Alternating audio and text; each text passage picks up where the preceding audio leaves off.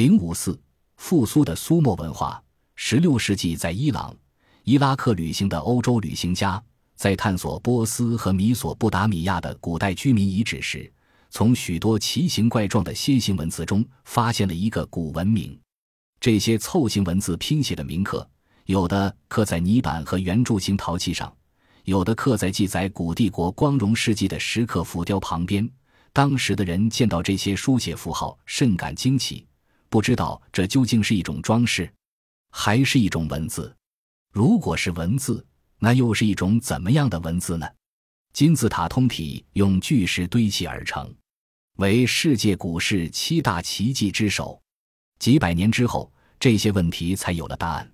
光阴并没有序号，因为这些书写符号确实是有实在意义的楔形文字。为我们揭示了一个从前一无所知的古文化，增加了人们对亚述和巴比伦等文化的认识，并使人类所知的最古老的英雄史诗——吉尔加麦西史诗得以重见天光。吉尔加麦西史诗比我们以前认为的最早史诗《伊利亚特》早约一五零零年。这批拼写符号的破译，还得从一个名叫罗林森的青年军官说起。当时他所在的英国部队正好驻扎在波斯。罗林森对那些楔形雕刻简直着了迷。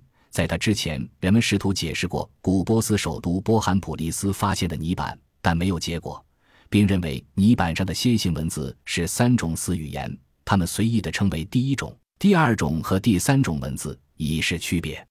泥板上最多的是第三种文字，以辨认出的符号最多最复杂，所以十九世纪的语言学家就断定这是三种文字中最古的一种。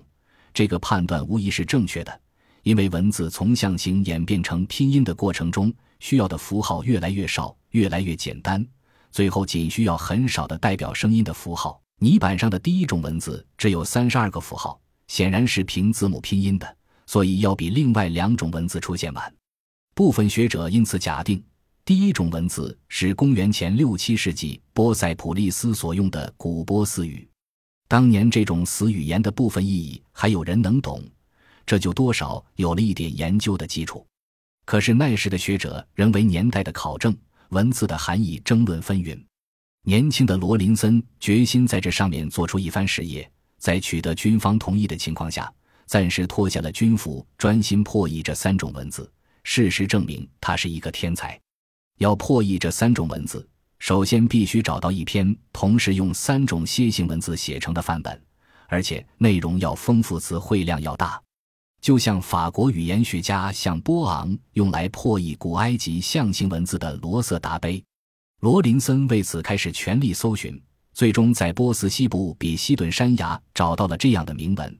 这篇铭文约有四百行第一种文字的刻痕，旁边有第二种和第三种文字。给人的感觉，他们是同一篇文章。比希顿村附近的这一处山崖的峭壁下是一百米的深河。罗林森站在山崖边的梯子上，艰辛地将纸盖在石面上，不辞劳苦，夜以继日地工作了两年，将这些文字拓了下来。白天的气温有时高达四十九摄氏度，晚上便在闷热的小茅屋里费心地研究如何破译这些文字。他的波斯助手帮他往屋顶浇水降温。吉尔加麦西的英雄事迹成为雕刻的主要素材。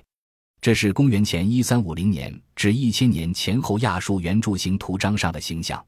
因重新应召回军队，罗林森的研究工作中断了九年。一八四四年，他又重临峭壁，不久完成了第一种文字的破译。这篇雕刻在峭壁上的古波斯文，记述了公元前五百二十一至四百八十六年大流斯王在位期间的业绩。第一种文字的破译为罗林森继续破译，第二种、第三种文字铺平了道路。尽管如此，他破译第二种、第三种文字仍然多费了好几年的功夫。原因是第二种文字是以宁兰人的语言。公元前一千年左右，蚁人曾经昌盛伊始，后来给征服者波斯人同化了。历史最悠久的第三种文字是巴比伦及巴比伦以前的亚述文字。现在的人称这种文字为阿卡德语文。罗林森研究的资料，除比西顿山崖和波塞普利斯发现的石刻文字外，还有好几千块刻有阿卡德语文的泥板。对一种完全不了解的语言的破译所遇到的麻烦是很难想象的。阿卡德语是闪族语言。罗林森研究的大量现存泥板，主要是尼尼微城阿舒巴尼帕王图书馆废墟出土的。在研究中，令他百思不解、满腹疑团的是，有许多文字，尤其是专有名词，并非闪族语文，而且与巴比伦或亚述语都扯不上关系。最突出的是，这些泥板上经常讲到一位苏莫王。后来学者们深入研究。越来越多的记载表明，还有一个早于亚述的米索不达米亚社会存在。那是一个在粘土上发展起来的文化。五千年前，苏莫人的聚居地似乎不适宜社会文化发展。这地方平坦、干燥，矿藏稀少，看来只供骑马的生存条件，正如今日居于此地少数人面对的一样。